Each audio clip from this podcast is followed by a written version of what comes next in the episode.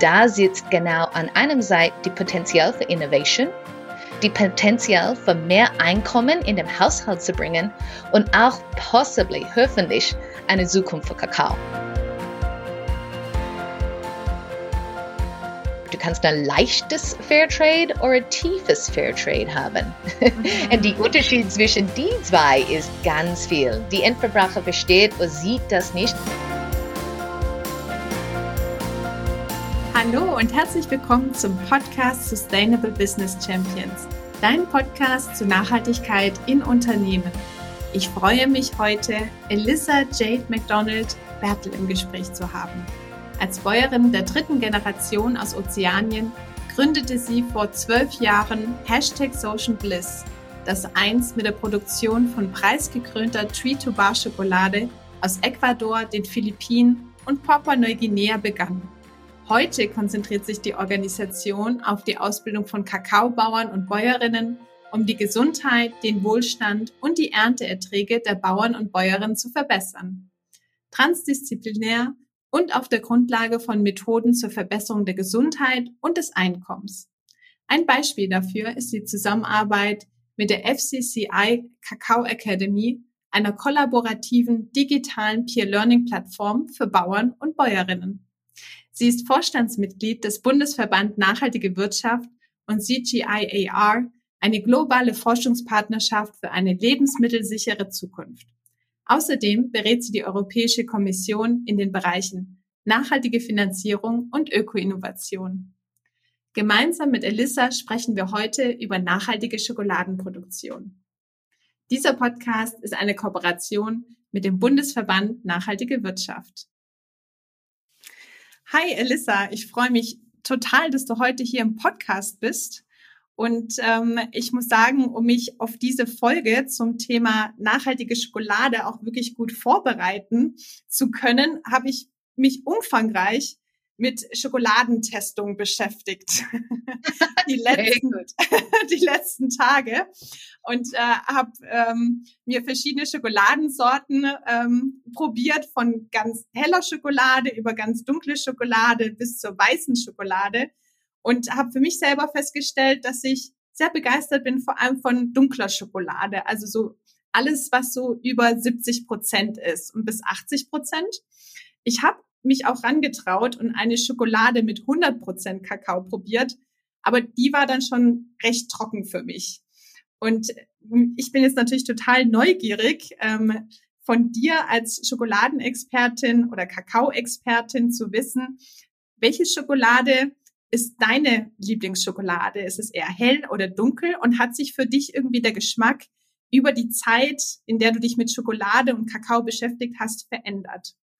Oh, super Fragen, Jasmin. Lieben Dank, dass du hast so viel Schokoladen in den letzten, letzten Tagen probiert. On behalf of the industry, wir bedanken dich. es ist immer gut zu hören.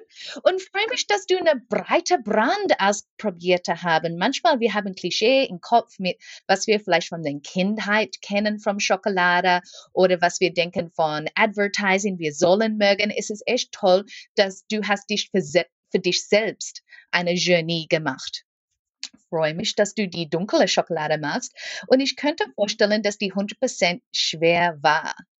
Weißt du, du hast mir gefragt, was ich liebe und das ist Kakaobohnen, einfach zum Krabben, zusammen zum Beispiel mit einem mature Käse wie eine Parmesan oder mhm. eine, eine harte Ziegenkäse. Kakao und Käse Kakaobohnenkäse für mich ist, was ich genieße, zum Beispiel am Abend mit einer Brotzeit, Brot oder auch zum Beispiel mit einer Chorizo oder einer dunklen Salami aus Italien. Kannst du dich vorstellen, dass ich esse nicht meine Schokolade, wie die normalen wären? Also tatsächlich höre ich die Kombination zum ersten Mal. Und ich habe schon gedacht, Huh, also ich habe die nächsten Tage dann doch noch einiges vor mir an Proben. ja, mal. Es gibt viele Schokoladenböhnchen, das man in zum Beispiel einem Bio-Supermarkt kaufen können. Und es ist echt Spaß, wenn wir unseren Kopf rausnehmen. Genau so wie du in den letzten Tagen gemacht hattest mit trying a wide range of chocolate. Es ist auch, ja, lass uns Kakao mit neuer Brille sehen. Mhm. Und sind es dann direkt die Kakaobohnen an sich, die dann einfach zerstückelt werden? Ja, genau. Du kannst die, die grob kaufen, zum Beispiel als gesamte Bohnen oder in die kleinen Nibs kaufen. Und dann spiel mal mit deiner Gastronomie. Ist das auch sehr interessant mit getrockneten Tomaten. Aber würde ich sagen, ein guter Anfangspunkt für Innovative Kakao zu genießen, ist eine, eine gute Parmigiano und Kakaobohnen zusammen und eine dunkle Salami oder Cured Meat. Okay, also jetzt bin ich wirklich neugierig, weil ich kann es mir bisher noch nicht so ganz vorstellen. ich denke, also, wir sind verbindet mit äh, Katharina Reuter von dem Bundesverband des Nachhaltiger Wirtschaft, ja. Ich habe sie mhm. erst kennengelernt, weil sie ist bei uns von der Chocolate and Cheese Tasting Abend. Das ist wie wir haben uns seit Jahren lang kennengelernt und auch ich die Bundesverband Nachhaltiger Wirtschaft damals Unternehmensgreen erste kennengelernt. So deswegen ist the Chocolate and Cheese Pairing long connected auch mit meinen Beziehungen mit BNB. Sehr gut. Ja, dann ist es ja eigentlich ein Muss, dass ich das auch mal probiere. Ja, ähm, mach mal. Ja, das werde ich machen. Ich äh, sag dir dann nochmal, ich schicke dir dann mal ein, ein Beweisbild von der Variation und du sagst mir Bescheid, ob ich das so richtig gemacht habe oder nicht. Und ich sag dir auch nochmal, wie es geschmeckt hat. mach ich. Sehr schön. Wunderbar. Und damit sind wir auch schon direkt im Thema drin. Und zwar essen wir Deutschen pro Person im Jahr rund 9,3 Kilogramm Schokolade. Und wie wir gerade schon festgestellt haben, gibt es die in den verschiedensten Variationen und auch in den verschiedensten Kombinationen mit anderen Lebensmitteln. Und äh, Schokolade und auch Kakao wird von kleinen Manufakturen bis hin zu großen Konzernen wie Nestle, Ferrero und Mondelez hergestellt. Kakao wird weltweit von etwa sechs Millionen Kleinbauern angebaut und über eine lange Kette von Zwischenhändlern und Herstellern findet die Schokolade ihren Weg dann in unsere Regale.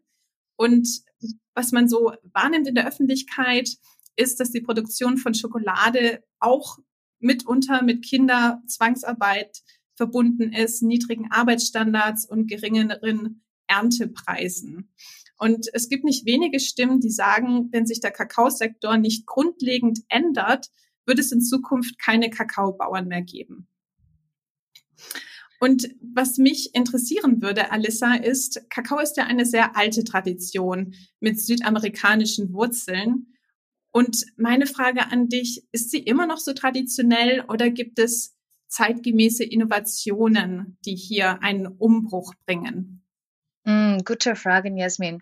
Ich würde sagen, Kakao ist immer noch a traditional product und wir lernen immer wieder noch von ehemaligen Kakao-Erntenprogrammen, zum Beispiel Agroforestry ist mhm. eine sehr alte Methode, dass wir haben mit der Wissenschaft in the Social Sciences herausgefunden, dass es war sehr viel innovative Methoden in Südamerika schon gemacht, bevor die Spanish eingekommen sind, mit Kakao zum Anbau machen. Die war sehr klar und clever mit Agroforestry wegen Top Story und Understory und auch Wassermanagement-Prozessen.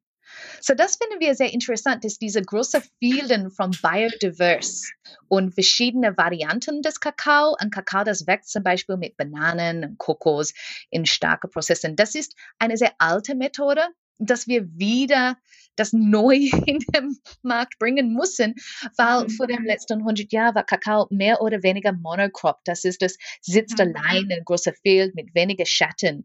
Und wir müssen diese alte Historical Innovations wieder nutzen. Aber mit neuen Innovationen, die neuen Innovationen in Kakao ist ans Thema Geschäftsmodels in dem mhm. landwirtschaftlichen Kontext. Zum Beispiel, es gibt viel mehr Möglichkeiten, neue Businesses rund das Thema Mobilität, Storage, Post-Harvesting, Trocken- und wieder Qualitätsarbeiten des Kakao, als was gibt's jetzt. Und auch zum Beispiel Sachen wie Materials and Inputs von Samen-Nurseries oder Irrigation Systems.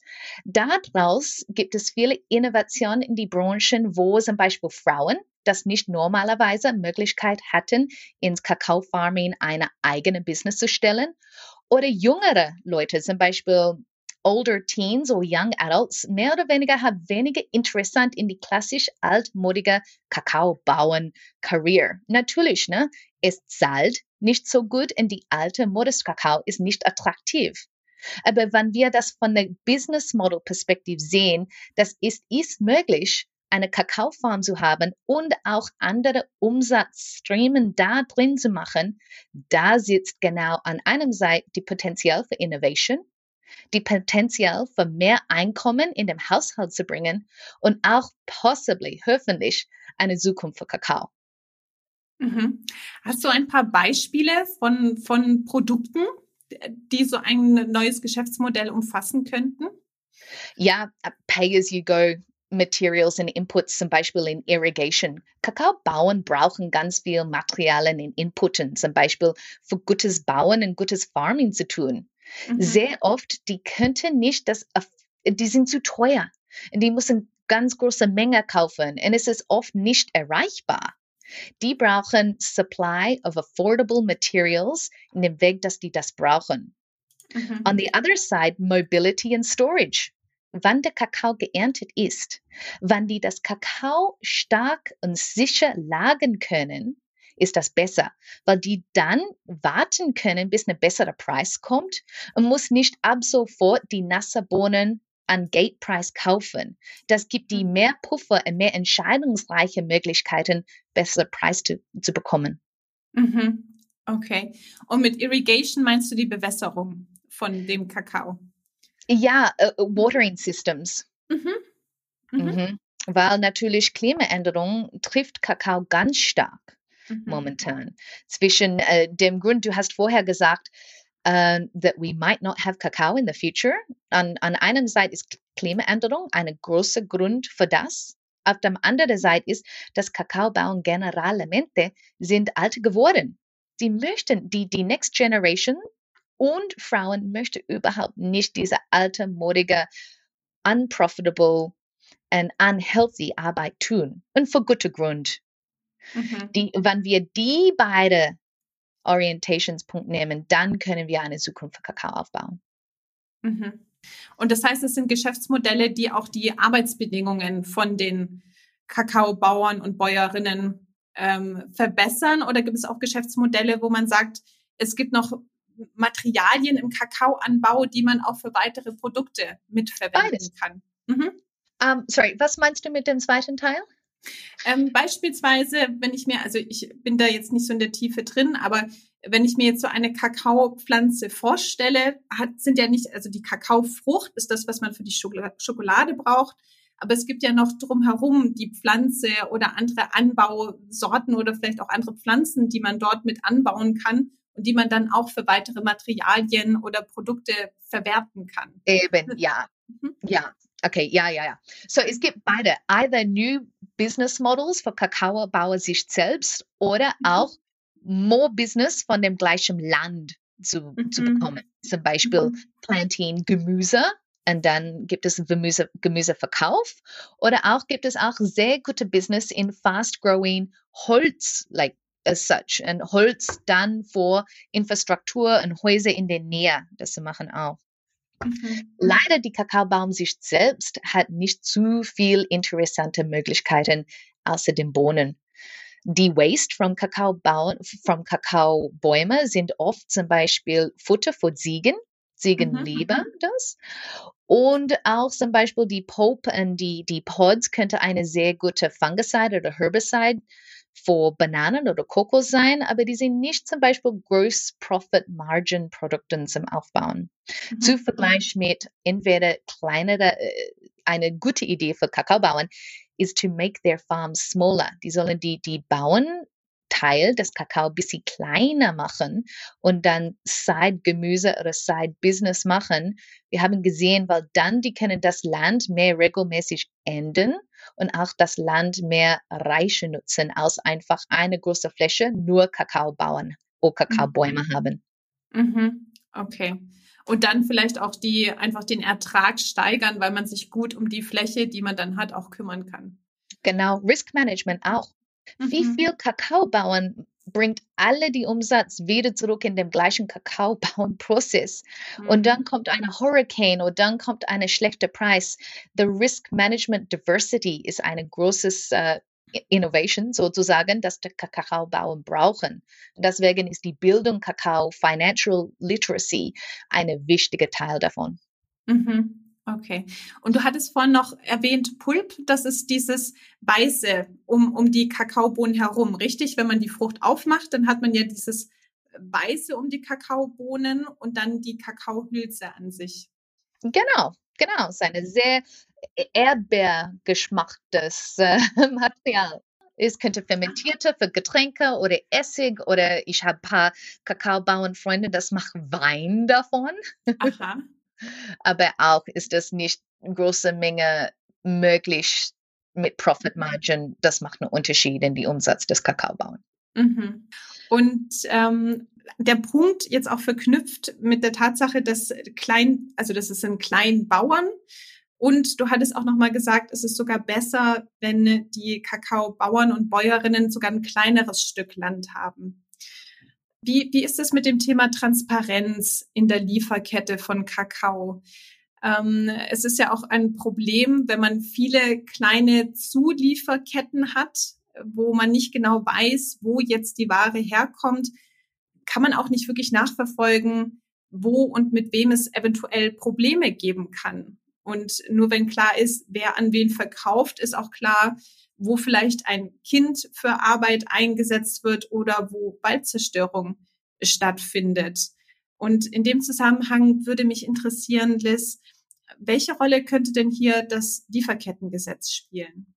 Hm, das ist eine sehr gute Frage, Jasmin, weil jetzt ist das Lieferkettengesetz groß in Deutschland. Und ich bin echt dankbar davor, dass wir haben diese ambitious legislation gemacht, weil es ist sehr wichtig.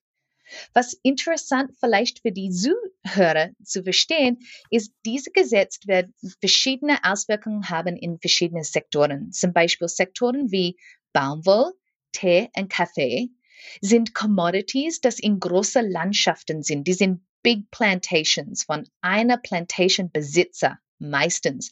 Das hat viele Mitarbeiter, das arbeitet drin. Das Lieferkettengesetz wird so eine Business Model mehr direkt äh, beeinflussen, weil das ist eine Big Partner sozusagen. Kakao ist sehr unique in dieser Welt. Wir sind als Kakaobauer immer noch Small Farmholders. Du hast vorher äh, gesagt, es gibt vier bis sechs Millionen äh, Kakaobauern in der Welt und die haben eins bis drei Hektar große Bauern oder Land. Eins bis drei Hektar ist ganz klein. Und normalerweise eine Kakaobauer nutzt sein oder ihre Familie die Arbeit zu machen. Das ist Tante und Onkel Neffe und you know, young adults meistens. Aber mit so einer kleinen Land, die könnten nicht wirklich die Tipping Point bekommen, dass die genug Umsatz machen mit Profit Margin Mitarbeiter zu, zu um, abholen. So meistens it, die, die unique factor in this business is small farmholder is good, weil die sind immer noch in charge von die Land, das die besitzt. Aber auf dem anderen Seite, die könnte das nicht skalierbar, die, die könnte das nicht wirklich nutzen zum Wachsen. The point with the Lieferkette gesetzt ist, die sind dann Entrepreneurs, die sind kleine, kleine, kleine Lieferanten und nicht zum Beispiel eine große Plantage mit Mitarbeitern, wo das mehr Transparenz könnte sein, weil es ist weniger Lieferanten. Mit so viel ganz glitzekleine Kakaobauern und dass die als fast Entrepreneurs, die machen eine Geschäftsmodell, they have a, a, a business negotiation with the buyers, nicht eine Pflicht Negotiation. Deswegen, was super wichtig hier mit dem Lieferkettengesetz in das Thema Kakao ist, Living Income. Die, die Transparenz wird nie zu dem Ende der Kette von Kakao kommen mit so, so kleinen Bauern. Was wir von Lieferkettengesetz erwarten können, ist, dass die Sektor sagt, okay, wir nehmen dieses Gesetz als Möglichkeit, die Living Income Differential zum Orientieren. Living Income ist anders als was wir kennen als oder nennen als Fair Trade. Fair Trade bedeutet, dass man wird einen fairen Preis für das Produkt bezahlen. Ein fairer Preis is, is always a negotiation. Einerseits sagt X ist fair, die andere sagt Y ist fair. Mit Kakao ist es schwer, weil with these very teeny tiny farmers, their business models are always tight. The fair price for Kakao bis jetzt immer noch mit Fair Trade ist überhaupt nicht die Living Income, die, die Existenz scheidenes Einkommen der Kakaobauer. Mhm. Ist ein großes Gap. Existenzentscheidendes Einkommen ist für einen Menschen würdiges Leben. Das ist mhm. genug Wohnung, Zugang zum Gesundheitssystem, Qualität des Haushaltsernährung. Fairtrade Price at the moment bezahlt nur das Kakao, nicht die Geschäftsmodell des Kakaobauern, weil der ein Entrepreneur ist. That's okay. Das heißt, der Fairtrade-Betrag, der bezieht sich nur auf die Produktion vom Kakao, aber nicht auf die Lebensumstände von den Bauern und Bäuerinnen. Correct, correct. Und, und manchmal ist es auch nicht nur die Production of Kakao, it's like, oh, die, die, die Preis zum Harvest machen aber äh, Ernten machen. Aber Harvesting ist nur ein kleiner Prozess des Business des Kakao. Mhm. So deswegen an einer Seite ist die Kakaobauern sich zum Ausbildung, dass die das aktuelles richtiges Preis machen, für was die Arbeit ist. Like any entrepreneur, the cost of goods sold.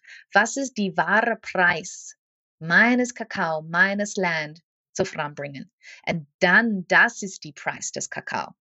Das wird mehr dies Living Income Orientierung und, und nicht zum Beispiel Fair Trade, which is a arbitrarily defined price, das überhaupt gar nichts zu tun mit dem aktuellen Preis des Produkts ist.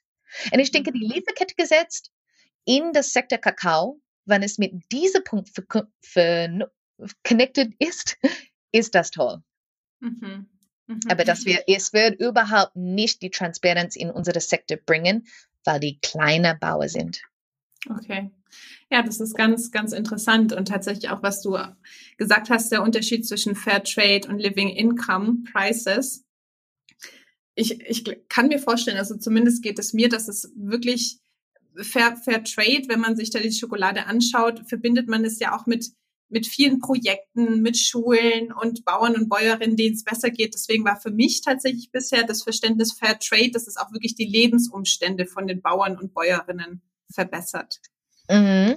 I, I want to make sure this is a fair statement. Fair Trade mm. hat viel gemacht in den Jahren. -hmm. Es hat definitiv einen Beeinfluss gemacht mit Access to Education -hmm. for Women, weil, weil Bauern braucht Training. Die, die, die sind nicht geboren als Bauern, die muss das lernen. Die größte Beeinfluss aus meinem Sicht und auch die Akademie momentan ist, was Fairtrade gebracht hattest, ist Access to Education und auch Equality, dass Frauen mehr in die Geschäft arbeiten können. Und auch, es hat auch ganz viel gemacht wegen die Verknüpfung zwischen Nachhaltigkeit und Menschlichkeit in den Bauern. It mhm. looks both at the sustainability in den Landwirtschaft, auch die Möglichkeiten für die Leute. So diversity and inclusion and access to education, it moved the needle. Es hat viel gemacht. Mhm. Aber wegen the price, Preis beeinflusst des Lebensstil des Kakaobauern, hat es noch nicht beeinflusst. Mhm. Und äh, gilt das auch für weitere Zertifikate und Labels wie UTS? Es gibt ja noch UTS Certified, GEPA Fair Plus und weitere, dass die ähm, auch diese, äh, diese positiven Entwicklungen mit ähm, dazu beigetragen haben? Die sind, die alle machen eine gute Beeinfluss für bessere Standard. Die haben verschiedene Ziele. Some schau an Preis. Andere schauen zum Beispiel an bessere landschaftliche Prozesse, better land management processes. Zum Beispiel Some, zum Beispiel Rainforest Alliance, schaut, dass es gibt Schatten für Kakao. Das ist besser für die Umwelt. Andere schauen, dass es gibt weniger Pestizide in den Erd. Das ist auch besser. Momentan aus unserer Sicht gibt es keine perfekte Lösung und absolut kein perfektes Zertifikat. Aber was mhm. alle die gemacht haben, ist definitiv Aufmerksamkeit ins Wertekette und auch in Endverbraucher. Endverbraucher Mhm. fragen, ein paar mehr Fragen. Und ich könnte vorstellen, es ist echt schw- schwer für Endverbraucher ins Laden zu gehen und so alle diese Zertifikate und Stempel sehen. Und vielleicht fragen, wow, which one, which one's the good one? Mhm. Und, und leider nach zwölf Jahren ins Branchen, ich könnte sagen, keine ist der perfekten. Alle zusammen macht einen Schwung.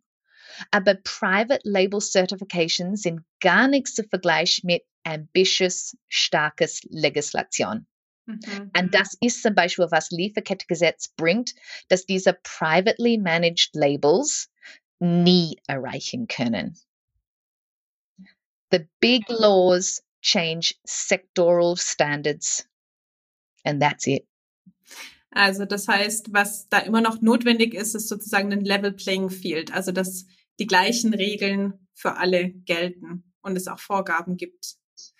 100%. Und raus von dieser private certification systems, weil es ist immer dann die Entscheidung, the leadership of a private certification system, die Standard zu machen. Zum Mhm. Beispiel schau mal, was in den letzten zehn Jahren mit Fairtrade gemacht ist oder Rainforest Alliance.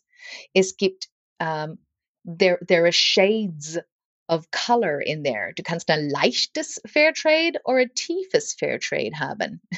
Und die Mhm. Unterschied zwischen die zwei ist ganz viel. Die Endverbraucher versteht oder sieht das nicht und das ist vollkommen okay. Und ich verstehe den Grund, warum Private Certification Labels manchmal ein Einsteigerzertifikat. Es ist definitiv besser, dass wir mehrere die Wirtschaft ins Prozess kommen. But a low-fat version of ethics is still nothing compared to a strong, ambitious law that has muffed and consequences if you don't do it. Und das, you know, Mhm. so diese Orientierung habe ich ganz viel von Bundesverband Nach Nachhaltige Wirtschaft gelernt und auch unsere anderen Kolleginnen und Mitglieder in den Verband über den Jahren. Mhm. Absolut. Und ähm, man, man muss ja auch mal schauen, also die Kakaoindustrie, die hat einen Jahresumsatz von 100 Milliarden Dollar und die Bauern, die bekommen davon nur circa 6 Prozent. Mhm. Genau. I mean, on einem side, they just do one part of the job. On the other side, it's massively unfair. It's a Mhm. supply-demand Fragen hier. Deswegen im Empowerment, quote unquote, zum Bauen ist nicht nur mehr Geld äh, per Produkt zum Fließen, aber nachhaltige Geschäftsmodelle zum Innovierung, das für alle Teilnehmer die Community darf dabei sein. Meaningful jobs for women and for young adults wird das deutlich verbessern und vergrößern als nicht nur der Preis des Kakao. Und ähm, äh, was, was ist deine Meinung? Sollte Schokolade wieder zu einem Luxusprodukt werden? Yes. Yes. Leider, I say, please don't buy my product. But, you know, ah, it, it doesn't have a lot of nutritional value zu vergleichen mit anderen Produkten, das, da- that does. Zwei, es hat einen CO2-Fußdruck, das wahnsinnig groß ist. Kakao kommt aus meinem Region des Welt. Ich, meine Familie ist aus Papua New Guinea. Und Kakao ist gewachsen 10 Grad above and below the equator. Mhm. Unless you live in those countries, Kakao hat einen CO2-Fußdruck, das mega ist. Genauso wie Zucker, Tee, Kaffee und Baumwoll. Mhm. Wir müssen uns wirklich denken.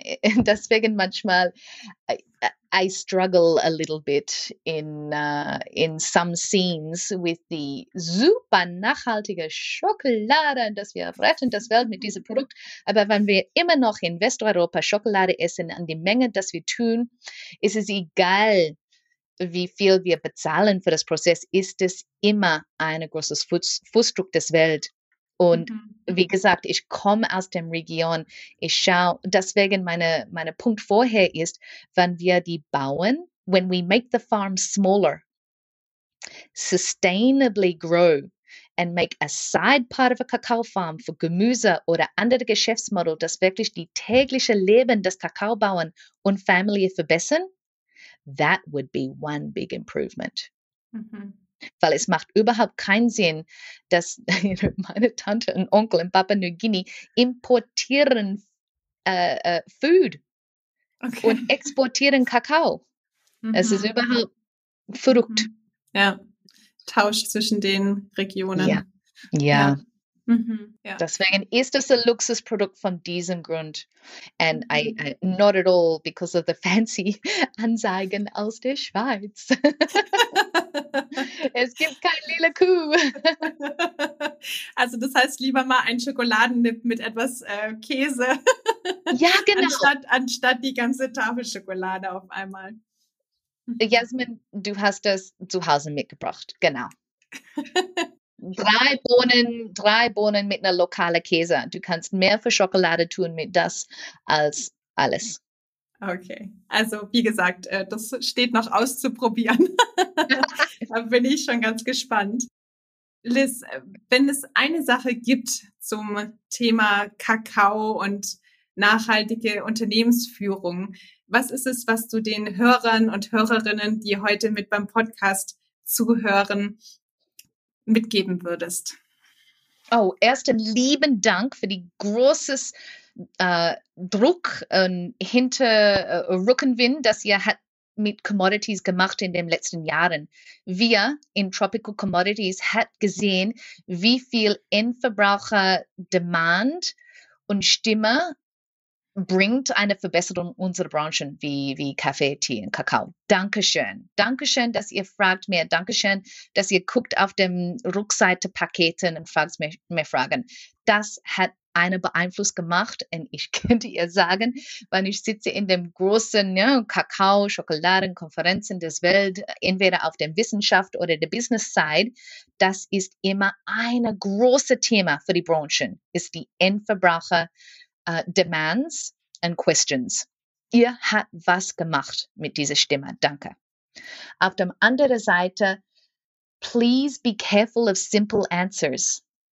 Es ist nicht so einfach zu sagen, es ist die große Firmen, das macht alles platt. Und es ist auch nicht genug zu sagen, ein Stempel und ein Zertifikat will alles retten. Es ist hochkomplex über hunderte Jahre gemacht. Und es gibt viel, es gibt 14 Millionen Leute in die Wertekette Kakao, dass diese vier bis sechs Bauern unterstützen. Wenn wir großes Knee-Jerk-Actions machen, zum Beispiel, wenn wir sagen, oh, es gibt Kinderarbeit in Kakao in Afrika, deswegen ich kaufe keine Schokolade aus Ghana jetzt.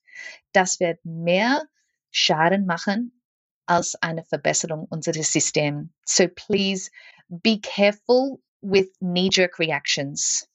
Consider the complexity und immer nach Ergebnissen suchen and, and look for outputs. Nicht nur, was Firmen sagt, aber was Firmen tut. Dankeschön nochmals für alles, was hier gemacht hattest. Vielen Dank, Liz, für diese klaren Worte. Und äh, vielen Dank, dass du heute dir die Zeit genommen hast, um uns einen Einblick zu geben, in das Thema Kakao und Kakaoanbau und wie was, was auch notwendig ist, um das Ganze nachhaltig zu machen und auch die Lebensumstände von den Bauern und Bäuerinnen zu verbessern. Vielen, vielen Dank dafür, Liz. Danke, Jasmin, und auch für deinen Podcasts. Ich höre alle an und liebe die Gäste da als Beispiele, eine Heldin, dass wir alle lernen davon können. Danke, Liz. Und ähm, ich werde dir noch ein Bild schicken von dem Käse-Schokoladen-Experiment. Vielleicht traue ich, vielleicht trau ich mich auch an die Salami ran, da bin ich mir noch nicht ganz sicher. Ich werde aber auf jeden Fall mit, dem, mit der Käse-Variante starten. Geil, freue mich. Wunderbar. Dann wünsche ich dir noch einen wunderschönen Nachmittag. Thank und you. weiterhin viel, viel Erfolg im Bereich Kakao und Nachhaltigkeit. Thank you. Likewise. Danke. Tschüss. Schön, dass du heute dabei gewesen bist zum Podcast Sustainable Business Champions. Wenn du mehr zum Thema Nachhaltigkeit in Unternehmen erfahren möchtest, dann abonniere jetzt diesen Podcast auf iTunes oder Spotify. Lass mir gerne ein Like da und teile den Podcast direkt mit Freunden und Bekannten. Weitere Infos zur Nachhaltigkeit findest du auf meiner Seite www.jasminhorn.com. Schau doch gerne mal vorbei. Der Podcast geht im August und September in die kleine Sommerpause. Das heißt, anstatt zwei Folgen pro Monat gibt es eine Folge. Und ab Oktober 2021 kannst du den Podcast dann wieder alle zwei Wochen genießen. Ich freue mich auf jeden Fall, dich in der nächsten Folge von Sustainable Business Champions wieder an Bord zu haben. Bleib weiterhin engagiert und begeistert für das Thema Nachhaltigkeit.